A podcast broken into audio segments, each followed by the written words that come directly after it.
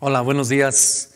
Qué bueno que están aquí otra vez. Estamos también muy contentos nosotros los que estamos aquí en esta transmisión para ustedes. Estamos muy gozosos y también lo hacemos con mucho cariño, con mucho amor para llevar a ustedes esta transmisión que esperamos sea de bendición.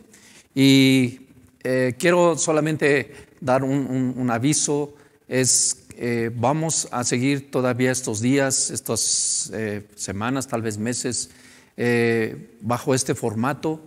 Pensamos que es lo mejor todavía para la iglesia. Queremos seguir transmitiendo de esta manera los domingos, los días miércoles, hasta que tengamos señales realmente favorables para que podamos volver a iniciar nuestras reuniones presenciales. En tanto, yo les eh, animo a que podamos seguir disfrutando y también abrazando la palabra que tenemos a través de este formato. ¿sí? Así es que yo les animo, estén animados ahí en casa, eh, vamos a seguir de esta manera, pero no por eso con menos ánimo, no por eso con menos gozo, sino por el contrario, vamos a seguir nutriéndonos ahí en casa de la palabra de Dios. Así es que pues ponemos en, manos de Dios este tiempo, esta, este tiempo de, de estudiar la palabra, de reflexionar en la palabra de Dios. Padre, te damos gracias, Señor. Yo te doy gracias, Señor, porque tú nos bendices a cada día, Señor, con tu palabra, Señor, y este, este día, Señor, que este día del Señor también lo consagramos a ti, Padre. Yo te pido que tu Espíritu Santo abra nuestro entendimiento, nuestros oídos y despierte, Señor, ese gusto por tu palabra, Señor, para que podamos alimentarnos, Señor, cada día cada día de ti y conocerte, Señor, cada vez más, cada vez más profundamente, como dice tu palabra, hasta que crezcamos a la estatura de nuestro Señor Jesucristo. Amén. Bueno, pues familia, yo les animo. Queremos, yo quiero compartirles hoy eh, un mensaje que le he titulado a, este, a esta plática, Cielos Nuevos y Tierra Nueva. Wow, se, oye bien, ¿verdad? El, título que está en la palabra, ahorita lo vamos a encontrar en uno de los versículos que vamos a leer, pero dice cielos nuevos y tierra nueva. Y pues como sabemos, ¿verdad? Ya no vamos a abundar tanto en toda esta situación de las noticias, de lo que eh, está pasando, ¿verdad? Aunque estamos conscientes de esto, ¿verdad? Y incluso lo vivimos en nuestra vida eh, diaria, por ejemplo. En estos tiempos seguramente usted no ha podido ir de compras, ¿verdad? Como normalmente lo hacía. Y a lo mejor eso ha evitado que usted haya tenido la oportunidad de estrenar algo, ¿verdad? A lo mejor no se ha podido comprar, ¿verdad? Ese vestido o camisa o pantalón o, zapatos, ¿verdad? Y, y, pues como sabe, en general eh, las ventas de todos los negocios bajaron casi en todos los ramos, ¿verdad? Y normalmente, la verdad es que normalmente todos, de alguna forma, pues nos alegra adquirir alguna cosa, ¿verdad? Algún bien, por ejemplo, cuando hace falta algo en la casa, ¿verdad? Y usted compra a lo mejor un mueble o algún accesorio para su casa, o por ejemplo, quiere comprar un teléfono nuevo, o una computadora nueva, o los niños, ¿verdad? Quieren un juguete nuevo, quieren estrenar un juguete. Y, así, en, algunos casos, por ejemplo, pues como que la emoción crece, ¿verdad? Imagínense que, que está a punto de comprarse, no sé, una supercomputadora nueva, ¿verdad? Esas modernas, o a lo mejor un auto, un auto, imagínense que, que, que no había podido estrenar el auto porque pues no había forma de comprarlo, pero, pero ya le dijeron que ya se lo van a entregar, ¿no? O, otra, algo a lo mejor este, emocionante, ¿verdad? A lo mejor eh, está usted esperando a que terminen su casa, ¿verdad? Ya se la van a entregar y usted dice, wow, ya casi viene el tiempo, ya lo voy a recibir. Y hay una cosa muy particular que, que ocurre en los seres humanos, ¿verdad? Cuando nosotros tenemos que esperar, ¿verdad? Un poco para recibir algo nuevo, algo nuevo que anhelan. Por ejemplo, incluso hoy, hoy en día está pues, pues no de moda, pero eh, se ha incrementado, ¿verdad? Es, esa forma de comprar cuando usted por internet, ¿verdad? Compra algo, está comprando algo y le dice fecha de entrega, ¿verdad? Ya no es cuando usted va a la tienda, pues va, lo escoge, lo toma, se lo mide y si le gusta lo paga y se lo lleva, ¿verdad? Y listo. Pero ahora, este, aunque usted lo pague, ¿verdad? Aunque usted, usted diga, pues ya está pagado, no lo puede tener. Tiene que esperar un poco.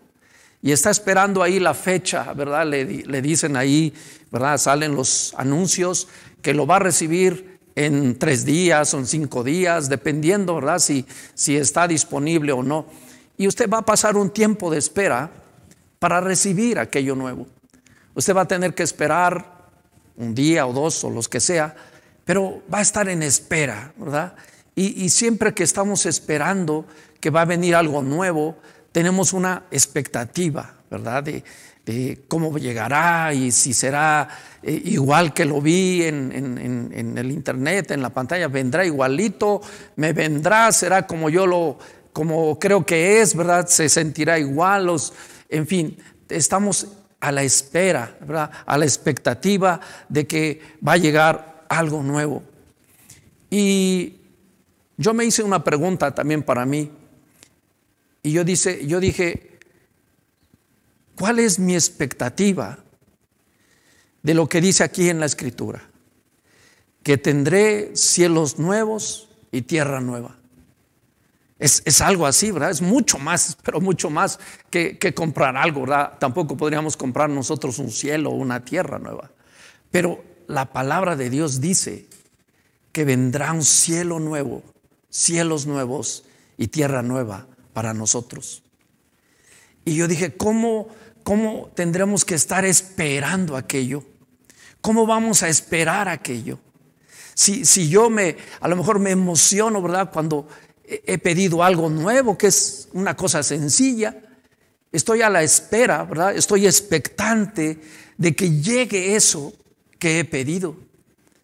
Y la, la palabra de Dios dice que hay cielos nuevos y tierra nueva para los que creen en Jesucristo. ¿No le da gusto?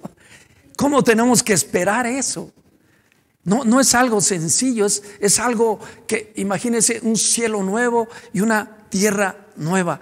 Yo, yo le pregunto esto, mire, imagínese o suponga que esto que estamos viviendo hoy en nuestra ciudad, en nuestro país, en muchos lugares del mundo, ¿verdad? Esta pandemia que ha venido, imagínense que anunciaran y que dijeran, pues hay un lugar en el mundo donde no existe ese virus, no ha llegado ni va a poder llegar.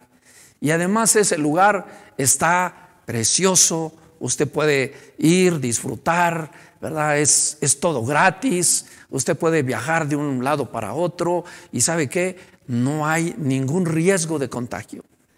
¿Qué haría la gente? ¿Qué quisiera hacer la gente? Yo supongo que quisiera ir ahí, ¿no? Quisiera ir ahí. ¿Sabe por qué mucha gente hoy tampoco tiene muchas ganas de viajar y, de irse a vacacionar a lugares muy bonitos? Pues porque piensa que, o pensamos, ¿verdad?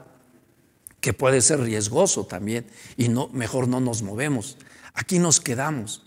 Pero imagínese que hay un lugar donde no hay esos problemas, donde no hay e, es eso de lo que a lo mejor hoy tenemos que tener nuestra precaución. Imagínese, es un cielo nuevo y una tierra nueva. Y yo quiero ir a la palabra, a la palabra de Dios. Voy a, basarme en la segunda carta de Pedro, ¿sí? Y voy ahí a leer algunos versículos y vamos a reflexionar sobre algunos versículos que escribe Pedro.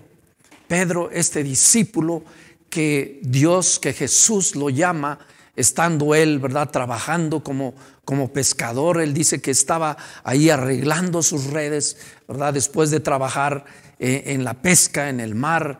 Y Jesús lo llama, ¿verdad? Y, y le dice, yo te haré pescador de hombres, ¿verdad? Y, y sabemos en los evangelios podemos estudiar la vida de este apóstol llamado Pedro y cómo fue creciendo, cómo fue eh, también enseñado por Jesús. Pero tiempo después, Pedro escribe estas dos cartas. Pedro escribe dos cartas, esta es la segunda que él escribe y sobre esto yo quiero que leamos lo que Pedro escribe en su experiencia de conocer a Jesús personalmente, de caminar con Jesús, de, la experiencia que él tuvo, de el vivir con Jesús y estar presencialmente, ¿verdad? Y todo lo que vio juntamente con los otros discípulos y lo que pasó con Jesús. Y ahora Pedro intenta eh, eh, resumirlo, ¿verdad?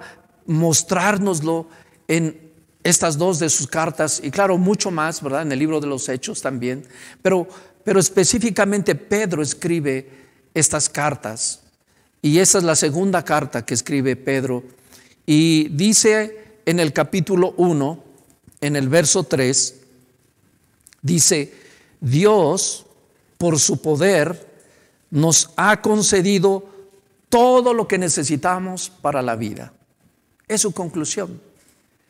Otra vez dice, Pedro dice, Dios por su poder nos ha concedido todo lo que necesitamos para la vida y la devoción.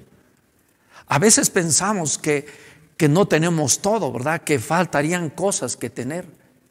Pero Pedro llega a esta conclusión de que Dios, por su poder, nos ha concedido todo lo que necesitamos para la vida y la devoción. Estoy usando la, versión de eh, Dios habla hoy y dice aquí que es todo lo que necesitamos y que Él nos lo ha dado para la vida y para la devoción.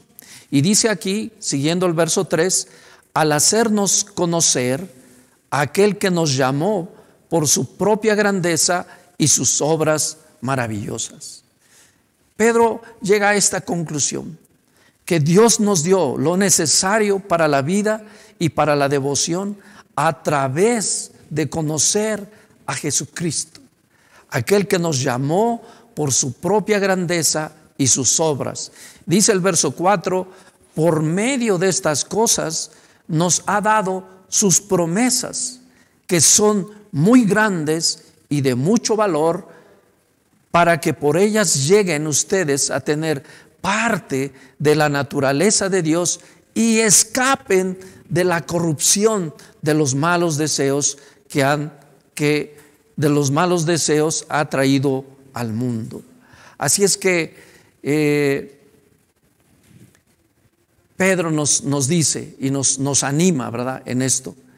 Y Pedro también nos da una fórmula que yo quiero resumir, ¿verdad? Está en los versos del 5 al 7, pero nos dice esto. ¿Qué tenemos que hacer? Primero, yo, yo, lo, yo lo voy a resumir en una, como en una fórmula que Pedro nos dice. Uno dice que lo primero es tenemos que tener fe, pero dice que a la fe le sumemos una buena conducta, que le sumemos entendimiento, que le sumemos dominio propio, que le sumemos paciencia, que le sumemos devoción, que sumemos afecto fraternal y le sumemos amor. Esa es la fórmula que, que Pedro nos enseña, pero también nos dice al principio, dice, deben esforzarse. Y nos está llamando a que nosotros nos esforcemos. Nos esforcemos a que a que a nuestra fe en el Señor Jesús le podamos añadir a nuestra vida de fe una buena conducta, un buen entendimiento, un dominio propio, una paciencia, una devoción, ¿verdad? Un afecto fraternal, es decir, un amor para con los demás y un amor, ¿verdad? El amor de Dios que Él ha derramado en nosotros. Él pide que nos esforcemos en esto. Y también, también dice el verso 8, voy a, a cerrar este primer punto, el verso 8 dice, si ustedes, si ustedes poseen estas cosas y las desarrollan, son dos cosas importantes que nos está diciendo Pedro aquí. Uno es tener esas cosas que Dios nos ha dado, pero dice también que las desarrollemos. Quiere decir que tenemos que crecer en eso, crecer en estas cosas que Él nos dice que, que tengamos, que desarrollemos nuestra buena conducta, que desarrollemos nuestro entendimiento, que desarrollemos también el dominio propio que Dios nos ha dado a nosotros, que desarrollemos nuestra paciencia, por ejemplo, en estos tiempos. Tenemos que desarrollar nuestra devoción. ¿Qué quiere decir devoción? Bueno, quiere decir en pocas palabras y en cosas prácticas, nuestra devoción se muestra en cuanto en nuestra forma de vivir hacemos las cosas que Dios pide que hagamos, como cuál, cómo leer su palabra, por ejemplo, cómo orar, cómo ayunar, si usted determina eh, ayunar por alguna razón, que nosotros bendigamos a otras personas, que nosotros intercedamos por otras personas. Es lo que dice que es la devoción. Y también dice que desarrollemos nuestro afecto fraternal. ¿Qué tiene que ver con eso? Pues tiene que ver con que nosotros perdemos nuestro, nuestro propio punto de vista a nosotros y quitamos ese egoísmo y pensamos también en los demás, ¿verdad? Oramos por los demás, ayudamos al necesitado. Eso es lo que dice eh, en su conclusión Pedro, esfuércense, esfuércense en añadirle a su vida de fe todas estas cosas que Él nos dice. Así es que dice aquí, si ustedes poseen estas cosas y las desarrollan, dice que, dice, ni su vida será inútil, ni habrán conocido en vano a nuestro Señor Jesús. Lo que quiere decir es que eso hace que podamos nosotros llevar frutos, frutos de nuestra vida cristiana, frutos para el Señor Jesús. Así es que vamos, vamos por partes. Pedro aquí nos empieza diciendo que tenemos que eh, hacer esto y que Dios nos ha provisto de todas las cosas necesarias para la vida y para la devoción. Bueno, el verso 12, el verso 12 es, es un verso previo a lo que más adelante Pedro comenta, ¿verdad? y la verdad es que al igual que Pablo, cuando Pablo dice, para mí el vivir es Cristo y morir es ganancia. E, es, es, es la expresión de alguien que, que ha logrado ver, ¿verdad? Ha logrado ver no solamente los años en esta vida, sino algo todavía mucho más superior. Y Pedro también, este versículo lo escribe versos antes de lo que él mismo anuncia, que él dice que está ya listo y pronto para su muerte física, dice, pero yo sé que hay algo más, más, más grande y más valioso que esta vida. Y dice el verso 12, por eso les seguiré recordando siempre todo esto, aun cuando ya lo saben y permanecen firmes en la verdad que les han enseñado. Y Pedro dice, yo cada vez que tenga oportunidad de volverlo a recordar, yo lo haré yo haré, dice, yo les seguiré recordando siempre todo esto, aunque cuando ya lo sepan. Y mire, muchas veces sabemos de la palabra de Dios, hemos leído la palabra de Dios, nos han enseñado la palabra de Dios, pero tenemos que pasar, ¿verdad?, por ese proceso de reforzar, de volverlo a escuchar, de volverlo a vivir, de volver a escuchar testimonios de estos pasajes de la Biblia. Así es que Pedro nos, nos dicen esto. Así es que yo quiero ahora ir al punto central que está en el capítulo 3. El capítulo 3 de esta carta de, de Pedro nos habla de algo, de lo que hemos estado hablando. Dice aquí, el capítulo 3, dice la segunda venida del Señor. De eso quiere hablar ahora Pedro. Pedro en su conclusión, en las cartas que le escribe, el capítulo 3, que es el último capítulo de su segunda carta, lo, lo quiere dedicar a enseñarnos acerca de los tiempos, ¿verdad? Y también Pedro aclara, él, él, él sabe y nos los vuelve a enseñar, que el tema de los tiempos, ¿verdad? De la venida del Señor, dice solamente es de Dios. ¿sí? Así es que no tenemos por qué entrar en, alguna discusión de esto o en suposiciones de esto, no. Es muy clara, la Biblia es muy clara. El tiempo de la venida del Señor solamente Dios lo sabe, ¿sí? Solamente Dios lo conoce. Ahorita lo podemos ver ahí en, uno de los versículos, en Primera de Tesalonicenses. Ahorita lo leemos por ahí para que usted vea lo que dice la Escritura.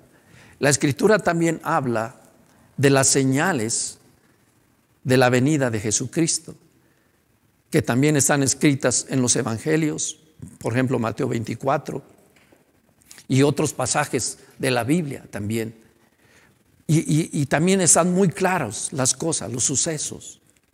Y la otra parte que en todos, en la palabra podemos ver, es el hecho de la certeza de eso de que Jesús viene nuevamente a la tierra, que Jesús vendrá otra vez a esta tierra. Jesús viene, ¿verdad? Así como lo, le hemos leído desde el principio de este mes eh, en Hechos 1.11, ¿verdad? Aquella, vez cuando Jesús está siendo ascendido a los cielos y aquellos ángeles que estaban viendo con los discípulos le dice, ¿verdad? Que así como lo veis subir, así le verán volver otra vez. ¿sí? Así es que ese es, ese es, el contexto, pero yo lo que le quiero eh, comentar, ¿verdad? Y, y también eh, que podamos entender lo que es este pasaje de la Biblia y también eh, cómo podemos nosotros vivir ahora estos tiempos también. Y por razones también de tiempo no, no vamos a estudiar todo el capítulo, sino vamos a ir a partir del verso 9. Y el verso 9, el verso 9 eh, nos va a dar una respuesta, una respuesta a lo que Pedro muestra en los primeros versículos. Y Pedro anuncia esto. Pedro anuncia también que vendrían tiempos, vendrían aquellos días donde muchos se preguntarían si la venida del Señor eh, se daría o no. Porque dice que muchos, muchos dice, en aquellos tiempos se van a levantar personas que van a cuestionar.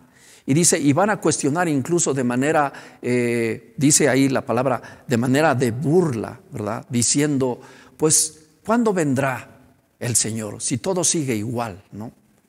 Y, él, él, nos enseña, ¿verdad? Él quiere que nosotros no seamos movidos por esta corriente que dice en, aquellos días se van a levantar.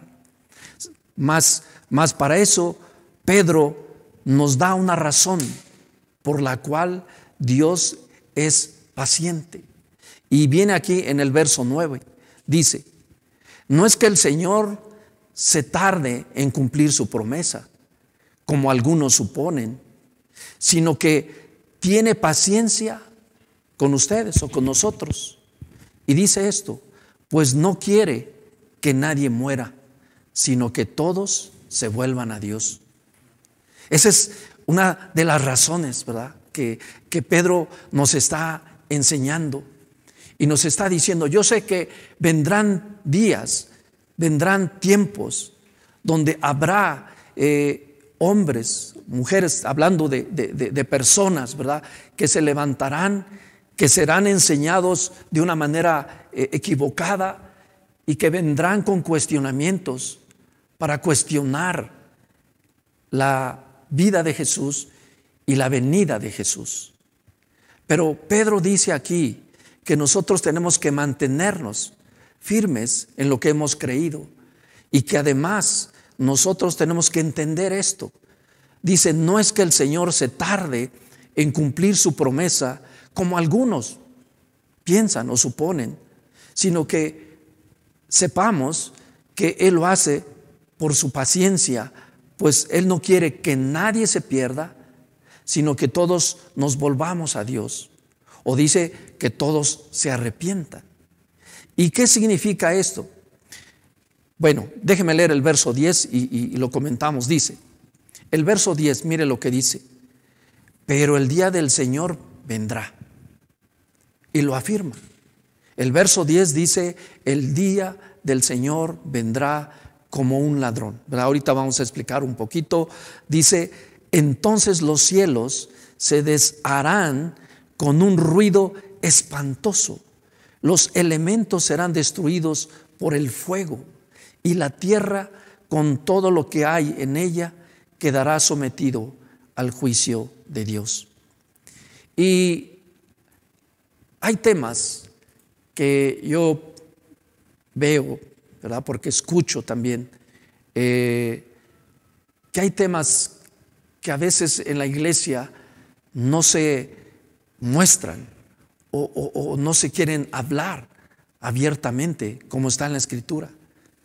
En la escritura está claramente señalado, pero también nos señala cómo tenemos que vivir en estos tiempos.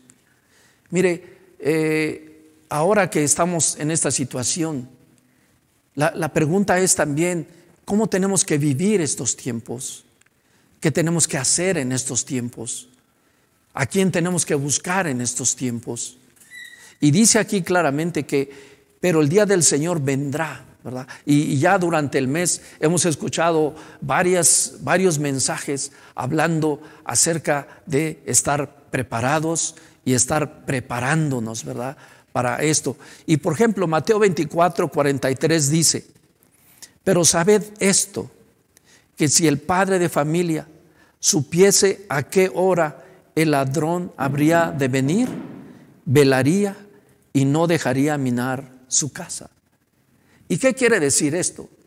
Pedro también nos está diciendo, sabes, nosotros nuestra vida hoy, en estos tiempos que estamos viviendo, nosotros tenemos que estar velando, ser sobrios, sobrios y velad, ¿verdad? Estar atentos, estar atentos a las cosas de Dios, estar atentos en su palabra, estar atentos en su oración, en su alabanza, en su adoración. Porque dice que, eh, dice, si el padre de familia supiera a qué hora vendría el ladrón, pues estaría despierto. Pero también Pedro dice que el día del Señor vendrá como eso, como cuando viene un ladrón, ¿verdad? Que puede venir cuando, a cualquier hora, en cualquier tiempo. Y tenemos que estar atentos ahí. Y también ¿verdad? Yo, yo quiero explicar un poquito porque dice que estos cielos pasarán, esto que vemos pasará. Y ya también en un domingo anterior vimos este pasaje que dice Pablo, segunda de Corintios 4, 18, dice, no mirando nosotros las cosas que se ven, sino las que no se ven, pues las cosas que se ven son temporales, pero las que no se ven son eternas. ¿sí? Entonces, aquí estamos viendo esto que, que, nos dice la palabra de estos tiempos, ¿verdad? Y que tenemos que estar preparándonos, preparándonos en nuestro espíritu, en nuestras familias, con nuestros hijos, ¿verdad? Siendo, eh, cuidando nuestra devoción, nuestra vida en Cristo, buscando las cosas que no se ven, ¿verdad? Porque dice que todas aquellas que se ven pasarán, pero las que no se ven serán, las que se queden serán eternas.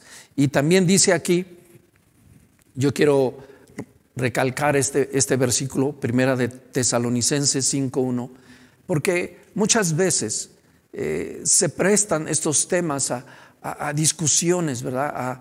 A, malos entendidos, pero como les dije, la Biblia es muy clara.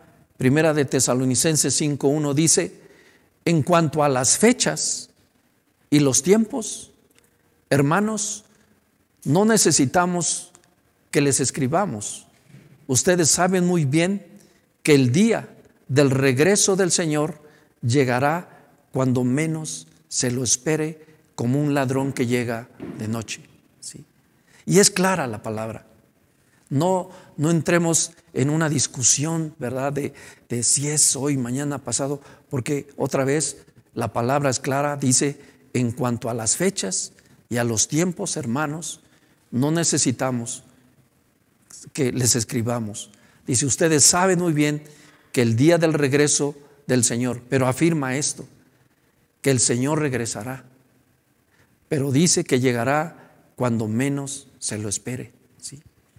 Y sabe, cuando, mire, tal vez usted eh, como papá o como mamá eh, o como familia, tal vez ha estado esperando a un visitante, a un amigo, a un invitado a su casa, ¿verdad? Y, y a lo mejor lo invita y su familiar, su amigo, su invitado, eh, viene de un viaje lejano, ¿verdad? Un, viaje muy largo y la verdad no tiene una hora específica para llegar, pero él dice, pero llegaré. ¿Y usted qué hace? Se prepara, ¿verdad?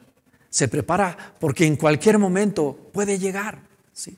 En cualquier momento puede tocar a su puerta y, y usted correrá rápidamente porque está esperándolo, porque está esperando a ese invitado que, que, quiere que venga a su casa, pero que no sabe exactamente a qué horas va a llegar. Pero usted tiene la seguridad de que va a venir. Y entonces, usted está expectante y está vigilando y tal vez se asoma por la ventana y no lo ve, ¿verdad? Y ve el reloj, pero, pero no pierde la esperanza porque usted sabe que va a venir, que va a llegar ese día, ese momento. Así es lo, lo que está hablando eh, Pedro.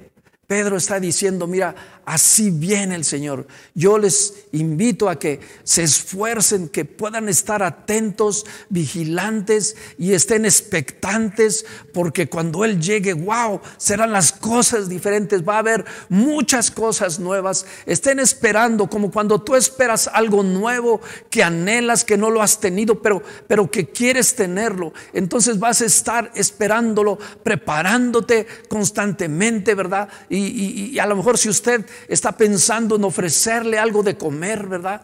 Y, va y siente que la comida ya se enfrió, ¿verdad? Pues, pues lo pone a fuego bajito o lo que sea, o, regresa y lo vuelve a calentar, ¿verdad? Y no ha llegado, pero lo vuelve a hacer. ¿Sabe por qué? Porque está expectante, está esperando, quiere, quiere darle lo mejor que usted ha preparado para ese momento cuando su invitado llegue.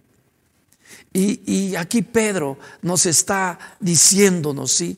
Así es que yo quiero ahora decirle lo que Pedro dice. Ahora, en términos de lo que dice la Biblia, la palabra de Dios, ¿cómo, cómo escribe Pedro eso que le estoy diciendo? Que estemos preparados, ¿verdad? Como ya le dije, a lo mejor si usted tiene un invitado, usted prepara cosas, ¿verdad? y si se enfría, si se calienta el refresco, pues le pone más hielos, ¿verdad? Para que esté fresco. Y si se enfría la sopa, pues le pone más agua, lo que sea.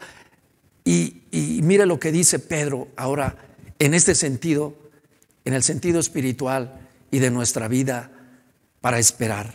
Dice, es el verso 11, dice, puesto que todo esto va a ser destruido de esa manera. Dice, con cuánta santidad y devoción deben de vivir ustedes. Esperen la llegada del día de Dios y hagan lo posible por apresurarla ese día. Los cielos, dice, habla de, de, esa destrucción, pero, pero a veces también eh, le, damos un contexto ¿verdad? De, de, de, temor, de miedo, de, no queremos leer esto porque pensamos, ¿verdad? De, wow, es una destrucción, pero ahorita vamos a ver esto. Pero lo que dice Pedro es que nosotros, en esa espera, dice, si ustedes creen en eso, ustedes tienen que vivir con santidad y devoción. Y además dice, hagan lo posible por apresurarla. Esos son dos puntos bien importantes. ¿Con cuánta santidad y devoción deben vivir ustedes? Mire, yo, yo he llegado también a una conclusión en algunas cosas. ¿sí? Hay, hay situaciones en nuestra vida, ¿verdad? Hay, hay situaciones eh, que nosotros prácticas en, nuestra vida. Como, como, yo digo, eh, hay, hay, cosas que alguien no cree en eso, ¿sí? no, no cree en ciertas cosas por dos razones. Una, porque no ha visto lo que realmente provoca esas cosas o porque no ha visto el beneficio de no caer en eso. Hay, hay personas por ejemplo, en, la Biblia habla de cosas eh, de la bendición y de la maldición. Y hay personas que no creen en la maldición. ¿Y sabe por qué a veces no creen en eso? Porque no han mirado, no, no han visto todo lo dañino que es una maldición. ¿sí? Y por eso no lo creen. ¿sí? Pero tampoco han creído lo bueno que es una bendición. Porque si creyeran cualquiera de las dos cosas, y si creyeran y si vieran lo dañino que es una maldición, dirían, yo no quiero esto, yo quiero aquello, ¿sí? yo quiero ir a lo otro, quiero ir a la bendición. O cuando alguien conoce la bendición y disfruta de la bendición, dice, esto no lo cambio por nada. Y automáticamente se aleja de la maldición porque ahora conoce la bendición. Y aquí Pedro está diciendo también que si nosotros creemos esto, dice, pues con cuánta santidad y devoción deben vivir ustedes. Así es que Pedro también nos anima y nos dice en el verso 13, y este es el punto central, dice, pero nosotros, nosotros, esperamos el cielo nuevo y la tierra nueva que Dios ha prometido, en los cuales todo será justo y todo será bueno. Y esa es, esa es la esperanza que Pedro nos da a los creyentes. Esa es la esperanza. Yo digo, esa es la gran diferencia de ser hijos de Dios, de haber nacido de nuevo, de ser nuevas criaturas, de saber que nosotros esperamos un cielo nuevo y la tierra nueva que Dios nos ha prometido y dice en las cuales todo será justo y todo será bueno. ¿sí? Y tal vez usted diga, ah, es que yo he vivido injusticias. He vivido cosas que, no han sido buenas, pero la palabra de Dios hoy nos dice que nosotros vivimos en esta manera de vivir, porque nuestra esperanza es recibir ese cielo nuevo, esa tierra nueva que Dios nos ha prometido y que en las cuales no no habrá nada injusto ni ninguna maldad. Y esa es nuestra esperanza. Quiero leerle también Isaías 65, verso 17. También el profeta Isaías anunció esto. Dice, miren, yo voy a crear un cielo nuevo y una tierra nueva. Y lo pasado quedará olvidado. Nadie se volverá a acordar de aquello. Y dice, llénense de gozo y alegría para siempre por lo que voy a crear, porque voy a crear una Jerusalén feliz y un pueblo contento que viva en ella. Es, es una palabra profética para nosotros que nos debe también levantar. Isaías 66, 22 dice, también afirma el Señor, así como el nuevo cielo y la nueva tierra que voy a crear durará para siempre. Así también durarán tus descendientes y tu nombre. ¿sí? Y son estas promesas del cielo nuevo, de la tierra nueva que Dios nos ha prometido. Y yo te quiero decir esto también en, nuestra, en nuestra vida. Sabes que eh, yo, puedo contarte parte de, mi vida, de mi testimonio, de, mi vida antes de Cristo y de mi vida eh, ya conociendo a Cristo.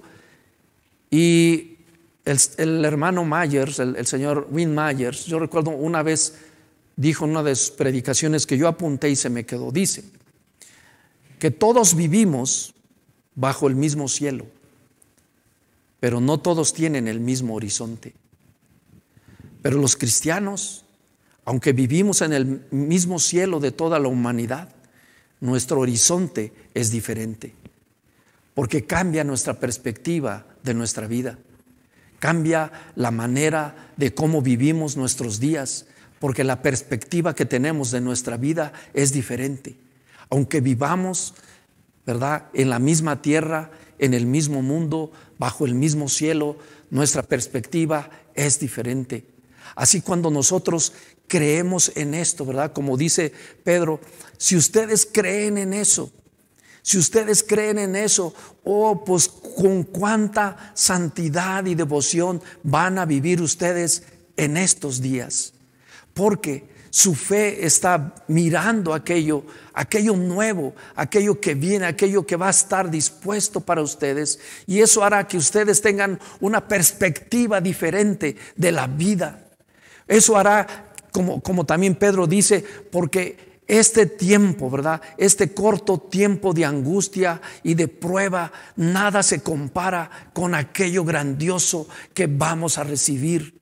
Y entonces eso hace que nosotros, nuestra vida, aún en un contexto de, problemas, de situaciones difíciles, nuestra fe en el Señor va a ver que nosotros tengamos un horizonte distinto y que eso nos va a llevar a tener una vida diferente. Porque hay algo también que, es muy importante. En la manera en cómo nosotros miramos nuestro futuro, va a determinar cómo vivimos nuestro presente. Si nosotros miramos que en el Señor tenemos un futuro glorioso, hará que nosotros hoy en nuestros días vivamos distinto. Y que las decisiones que hoy tomemos serán apuntando a aquel futuro que yo estoy viendo que, mi vista no es corta, sino que mira más allá de lo que podamos mirar en el corto plazo. Entonces, cuando nosotros tenemos una perspectiva en el Espíritu, en Dios, cambia nuestra forma de vivir hoy en día. Por eso Pedro dice, si ustedes creen eso, si ustedes creen que viene, que está un cielo nuevo, una tierra nueva que Dios les ha prometido, entonces dice, con cuánta santidad y devoción van a vivir ustedes. Y eso, eso es, mira, cuando nosotros tenemos, tenemos algo por lo cual aspirar, hace que nosotros vivamos de una manera diferente y que además vamos a tener no una motivación temporal, no una motivación meramente de emoción, no, es algo que está en, nuestro, en, nuestro, en nuestra vida. Dice, el verso 14 dice, por eso, queridos hermanos, mientras esperan estas cosas, hagan todo lo posible para que Dios los encuentre en paz, sin mancha ni culpa. Tengan en cuenta que la paciencia con que nuestro Señor nos trata es para nuestra salvación. ¿Sabes? Tenemos que entender esto, que en este camino ciertamente tenemos dificultades, pero dice que tengamos en cuenta que la paciencia con que nuestro Señor nos trata es para salvación. Dice, Acerca de esto también les, ha escrito a ustedes nuestro querido hermano Pablo, según la sabiduría que Dios le ha dado. Y sabes, mira, Aquí hay un versículo, el verso 16, que yo quiero que, que lo leas. Porque sabes que Pedro, Pedro que convivió con Pablo, con Jacobo, con, con Felipe, con Andrés, con todos los discípulos. Pablo mismo dice que nosotros tenemos que pedirle al Señor y al Espíritu su revelación y su entendimiento. Mira lo que dice el verso 16. Pedro está hablando de lo que había escuchado a Pablo. ¿sí? Tú sabes que, que, Pablo eh, no estuvo al principio con ellos, sino después de su encuentro con Jesús. Y luego Pedro, Pedro escuchó hablar de Jesús a Pablo. Y dice el verso 16, dice, en cada una de sus cartas, Él les ha hablado de esto. ¿Sí? Pablo dice, Pablo está hablando de eso. Está diciendo Pedro, ¿sí? pongamos en contexto, Pedro, el discípulo, está hablando acerca de Pablo y de lo que Pablo hablaba y escribía. Y Pedro dice, en cada una de sus cartas, ¿verdad? De Pablo, él les ha hablado de esto, de esto mismo que estamos hablando. Dice, aunque hay en ellas puntos difíciles de entender. ¿Por qué? Porque cuando lo queremos simplemente discernir con nuestra eh, raciocinio humano, es difícil.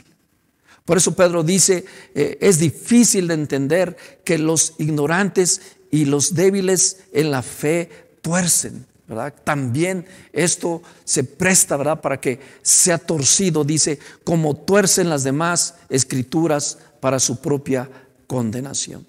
Así es que yo quiero cerrar concluir, ¿verdad? este mensaje, yo sé que, que como dice Pedro, es, es algo que tenemos que comprender en nuestro espíritu. Pero Pedro termina esta carta, su segunda carta, en el verso 18. Dice así, pero conozcan mejor a nuestro Señor y Salvador Jesucristo y crezcan en su amor. Gloria a Él y para siempre. Amén. Y sabes que termina con esto. Y ese es un punto de conclusión importante. Pero conozcan mejor a nuestro Señor y Salvador Jesucristo y crezcan en su amor. Y yo les invito, mire, en estos tiempos, en estos tiempos de confinamiento, en estos tiempos donde estamos restringidos a hacer muchas cosas. Yo les invito a que, como dice Pedro, esfuércense, hagan un esfuerzo, añadan a su fe estas cosas que Dios nos ha dado para que nosotros podamos vivir en santidad. Y dice, a su fe, agréguenle una buena conducta y además entendimiento. Fíjese que, que no usa la palabra conocimiento, sino usa la palabra entendimiento. Crezcan en su dominio propio, crezcan en su paciencia, crezcan en su devoción, crezcan en su amor fraternal y crezcan en su amor. Así es que con esto yo quiero cerrar con este versículo que nos deja Pedro, conozcamos mejor a nuestro Señor Jesucristo. Y también, ¿verdad? Es cómo podemos nosotros ser aquellos que expectantes esperan ese cielo nuevo y esa tierra nueva. ¿Sabe cómo? Aceptando a Jesús en nuestro corazón. En esta semana hemos estado leyendo eh, el libro de Romanos en el TCD, ¿verdad? Y, en la semana pasamos por el capítulo 10 y aquello que nos habla de la oración de aceptar a Cristo en nuestro corazón. Y yo te invito, si tú estás allí y nos estás escuchando por primera vez, a que hagamos esta oración, ¿verdad? Ya en, en una de las cápsulas viene este mensaje y esta invitación. Y eso es lo que dice Pedro. Apresuren apresuren eso. Y lo que está diciendo Pedro es que Dios no quiere que nadie se pierda, sino que todos procedan al arrepentimiento. Y cuando Pedro dice, esperen, pero apresúrense, Son dos cosas, como dices, como me espero, pero me apresuro. Dice, esperen, esperen aquel día, pero apresuren ese día. Y cuando dice apresuren ese día, no es que nosotros tengamos eh, algo como para adelantar los tiempos, no. Lo que Pedro está diciendo, tienen que anunciar el Evangelio, porque Dios no quiere que nadie se pierda, sino que todos se vuelvan a Él. Así es que vamos a cerrar con esta oración. Romanos 10:9 dice, si con tu boca reconoces a Jesús como Señor y con tu corazón crees que Dios le resucitó, alcanzarás la salvación. Así es que yo te invito ahí si tú nos estás escuchando o si hay alguien que tal vez está en familia y no ha hecho esta oración, yo te invito a que hoy tú la hagas y que vamos a reconocer a Jesús como nuestro Señor. Vamos a orar, Señor, yo reconozco, Padre, que he tenido faltas en mi vida, que he pecado, Señor, pero también reconozco, Señor, que tú has venido a esta tierra por primera vez, Señor, como el Cordero de Dios, y que moriste en una cruz, y tu sangre me ha lavado y me ha limpiado de mis faltas, y que estás vivo porque resucitaste por el Espíritu de Dios, Señor. Y hoy yo te acepto como mi único Señor y Salvador, Señor. Y yo creo en esta promesa de cielos nuevos y tierra nueva para mi vida, para mi familia, para mis hijos, para mi descendencia y para todos los que te han aceptado en su corazón a ti como su único Señor. Amén, Señor. Pues esta es la palabra de hoy. Yo les invito a que perseveremos, como dice Pedro, esforcémonos, esforcémonos en añadir a nuestra fe todas las cosas que Dios nos ha dado y perseveremos también en conocer a nuestro Señor Jesucristo. Les invitamos a que sigan conectados en las transmisiones que hacemos y nos vemos en la próxima.